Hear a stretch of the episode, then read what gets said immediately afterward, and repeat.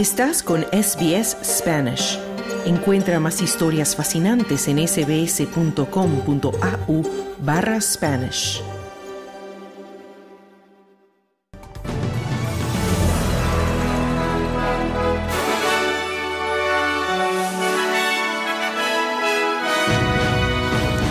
El número de víctimas en Gaza desde el inicio de la guerra asciende a más de 15.000.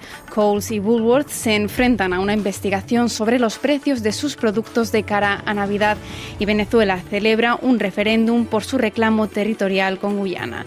Estos son los titulares del lunes 4 de diciembre de 2023.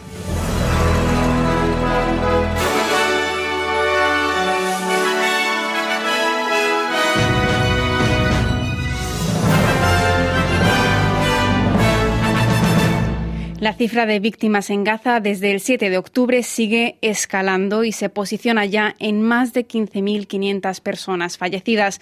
Así lo ha comunicado el Ministerio de Sanidad de Gaza, que también afirma que el 70% de las víctimas son mujeres y niños. 41.300 personas también han resultado heridas en los últimos dos meses debido a los ataques israelíes. El ejército israelí afirma haber ampliado su ofensiva terrestre contra el grupo militante Hamas en todas las partes de la franja de Gaza, mientras los bombardeos se siguen intensificando en el sur en el tercer día de reanudación de la guerra tras el fracaso del alto al fuego. En las últimas 24 horas, más de 700 personas han muerto en Gaza. Los supervivientes se encuentran en una situación de crisis humanitaria, ya que el acceso a agua, alimentos y medicinas cada vez es más complicado. Y tras el último ataque israelí, la situación en los hospitales es cada vez más crítica. El director del Hospital Al-Ahi de la ciudad de Gaza, el doctor Fadel Narim, afirma que el número de heridos se ha incrementado drásticamente desde el fin de la tregua.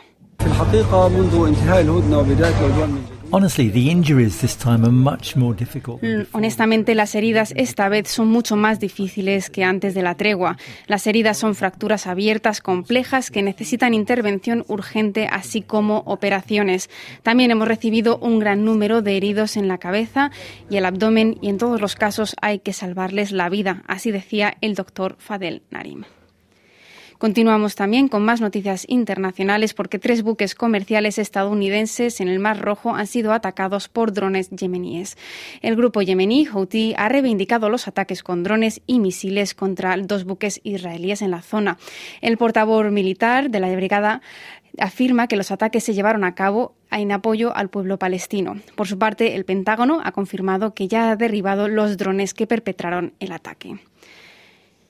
Y por otro lado, continuamos ahora con noticias de Australia, porque el líder de la oposición, Peter Dutton, ha condenado lo que describe como un aumento de los ataques antisemitas en Australia desde el comienzo del último conflicto entre Israel y Hamas. Dutton apuntó que Australia estaba experimentando un antisemitismo crudo a una escala diferente de lo que se había visto antes. También ha pedido a los gobiernos que exijan la liberación de todos los rehenes israelíes detenidos por Hamas, utilizando todas las herramientas diplomáticas disponibles. Desde el 7 de octubre he insistido una y otra vez en el apoyo de la coalición y, por supuesto, de Australia a Israel. Siempre estamos con Israel porque Israel es nuestro aliado desde hace mucho tiempo y un creyente en la democracia y el Estado de Derecho y mucho más. Estamos con Israel tras los actos de depravación de Hamas y condenamos absolutamente cualquier comportamiento antisemita, así decía el líder de la oposición, Peter Dutton. Y el ministro federal de Agricultura, Murray Watt, ha lanzado una severa advertencia a los supermercados para que no se aprovechen de los consumidores en vísperas de Navidad. Su advertencia se da en un momento en el que Coles y Woolworth se enfrentan a una comisión parlamentaria que investiga si están abusando de los precios en medio de una crisis del coste de vida. La investigación, dirigida por el Partido de los Verdes, investigará los precios de los alimentos, el poder de mercado y los grandes márgenes de beneficio y se prevé que los jefes de los dos grandes supermercados comparezcan en las audiencias. El senador de los Verdes, Nick McKim, ha declarado a Seven Sunrise que la investigación tratará de averiguar cuánto pagan los gigantes de los supermercados por los productos. Estamos deseando que llegue el momento. Es imposible llegar a la caja de un supermercado hoy en día y no quedarse atónito al ver cuántos dólares hay en el cesto de la compra. Y al mismo tiempo, Coles y Woolworths obtienen miles de millones de dólares de beneficios. Así que queremos echar un vistazo a lo mucho que estos supermercados están pagando por las cosas que venden en sus supermercados y los precios a los que los venden, porque un argumento muy muy fuerte es que se dedican a la especulación de precios en medio de la crisis del coste de vida. Así decía Nick McKim y los dirigentes del país se disponen a debatir esta semana en el Consejo de Ministros las reformas del Sistema Nacional de Seguro de, Discapacidad, también conocido como NDIS, con el Gobierno federal que está dispuesto a frenar el crecimiento del gasto. Se cree que el ministro de Sanidad Nacional de Seguro de Discapacidad, Bill Shorten, pretende limitar el crecimiento del plan al 8% frente al 14% actual.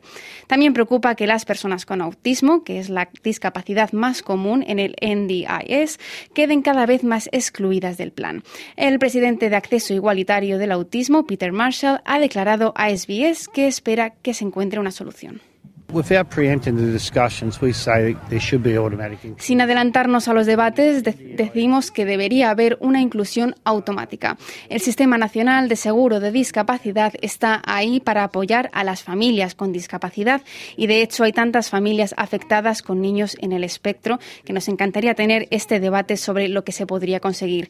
Nos encantaría poder traducirlo y ver cómo podemos hacer coincidir nuestras aspiraciones con las del NDIS. Así decía Peter Marshall.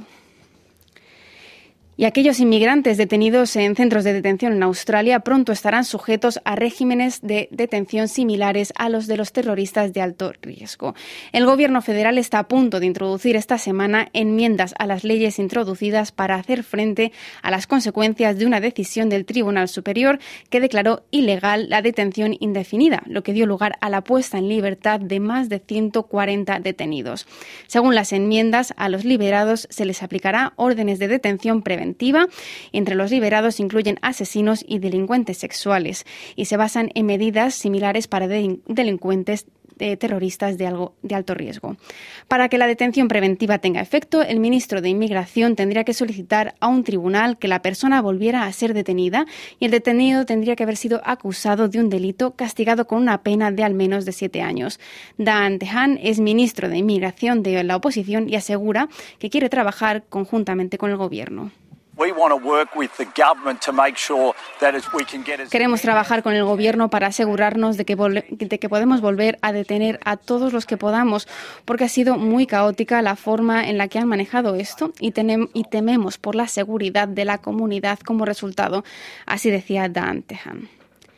Y continuamos ahora con noticias de Latinoamérica porque Venezuela ha celebrado un referéndum consultivo con el objetivo de reforzar un reclamo centenario sobre el Esequibo, un territorio rico en petróleo y bajo control de Guyana. Unos 20,7 millones de los 30 millones de venezolanos han sido llamados a votar. La votación se ha dado desde las 6 de la mañana hasta las 6 de la tarde, hora local, y se ha extendido dos horas en algunos electorados. La consulta no es vinculante, no no sobre autodeterminación, ya que este territorio de 160.000 kilómetros cuadrados está bajo la administración de Guyana. No existe un número mínimo de votos para su aprobación y el resultado no tendrá consecuencias concretas en el corto plazo. Venezuela busca reforzar su credibilidad y hacer valer su demanda.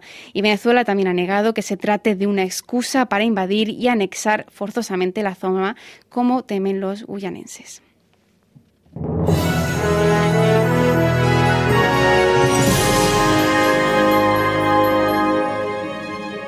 Y en los pronósticos del estado del tiempo para esta tarde del 4 de diciembre tenemos Perth parcialmente nublado con 27 grados de máxima, Adelaide soleado y 34 de máxima.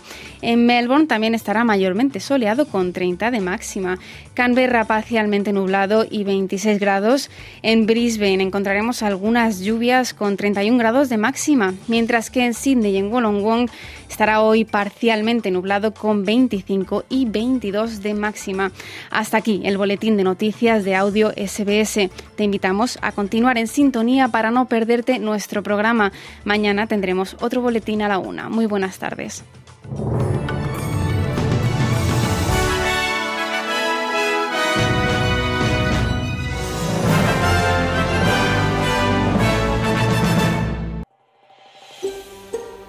¿Quieres escuchar más historias como esta? Descárgatelas en Apple Podcasts, Google Podcasts, Spotify o en tu plataforma de podcast favorita.